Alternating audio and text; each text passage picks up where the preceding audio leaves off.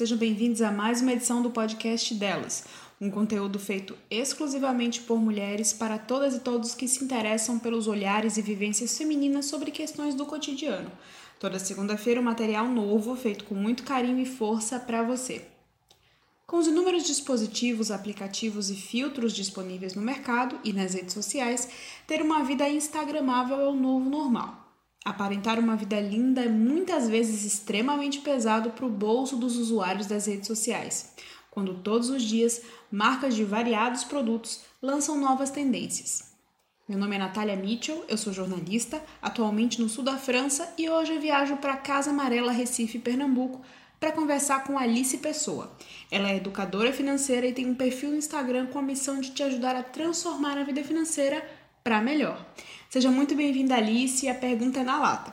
É possível conciliar a saúde financeira com essa vida maravilhosa de Instagrammer? Olá, Natália. Olá, ouvintes. Queria dizer que estou muito grata pelo convite, pois precisamos de mulheres ricas nesse país. E para isso precisamos falar de educação financeira. Então, é possível sim conciliar a saúde financeira com a vida de Instagramer. Mas, para isso, é preciso ter noção de uma premissa básica das finanças, que é poupe primeiro e gaste depois. Assim, se evita aquela velha história de se sobrar dinheiro, eu começo a juntar ou a investir. Ou aquela outra muito famosa que é nunca sobra nada. E como faz para sobrar? Primeiro, você precisa conhecer o seu padrão de consumo. Ou seja, você precisa saber com que você gasta o seu dinheiro. Então, pega papel e caneta agora e anota.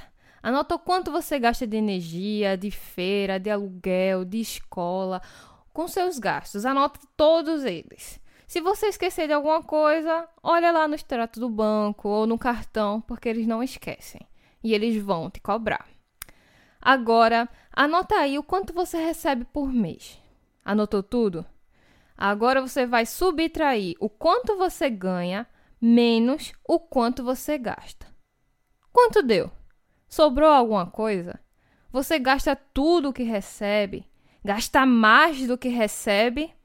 Calma, respira. Esse exercício é fundamental para você se conhecer financeiramente e super necessário para conseguirmos ver o que podemos reduzir ou fazer a mesma coisa, só que gastando menos. Depois desse exercício, você vai ver que vai sobrar alguma coisa e você pode pegar uma parte desse dinheiro e poupar. Agora, bota numa conta diferente da que você mexe normalmente, porque esse dinheiro precisa ficar fora da nossa vista. Senão, você pode se sentir tentada a gastar. E calma, não entra na paranoia que 10 reais é pouco, que 20 reais é pouco, que esse dinheiro não dá para nada, porque esse dinheiro já é melhor do que nada, né? Alice, você tem um perfil sobre finanças no próprio Instagram. Por ser usuária da rede, você sabe que existe um recurso loja, que dá para fazer compras dentro do próprio aplicativo. Ou seja, mais uma armadilha, principalmente para as mulheres, com o aumento do número de perfis de lojas de roupas e cosméticos, por exemplo.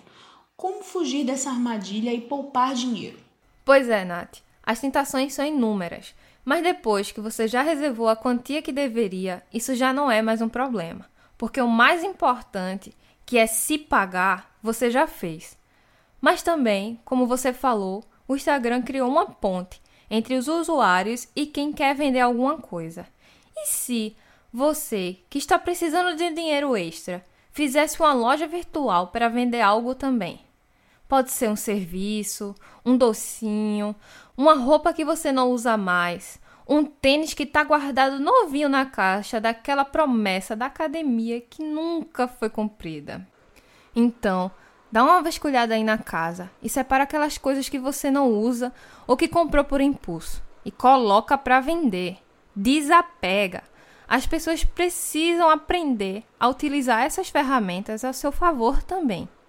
Enfim, é isso aí, galera. Para mais dicas, sigam meu perfil, AliceFinanças. Um cheiro e até a próxima. Muito obrigada, Alice. Essa foi mais uma edição do podcast delas. A indicação de hoje é o livro Menos é Mais, da Francine Jay. O livro é sobre minimalismo, tem uma leitura bem gostosa e olha, muda vidas. O link para encontrar a lista está no nosso box de informações, bem como o link para o PDF do livro. Tem até audiobook no YouTube, menino. Vale o clique. Siga a gente nas redes sociais, nosso Instagram é delaspodcast. Até a próxima!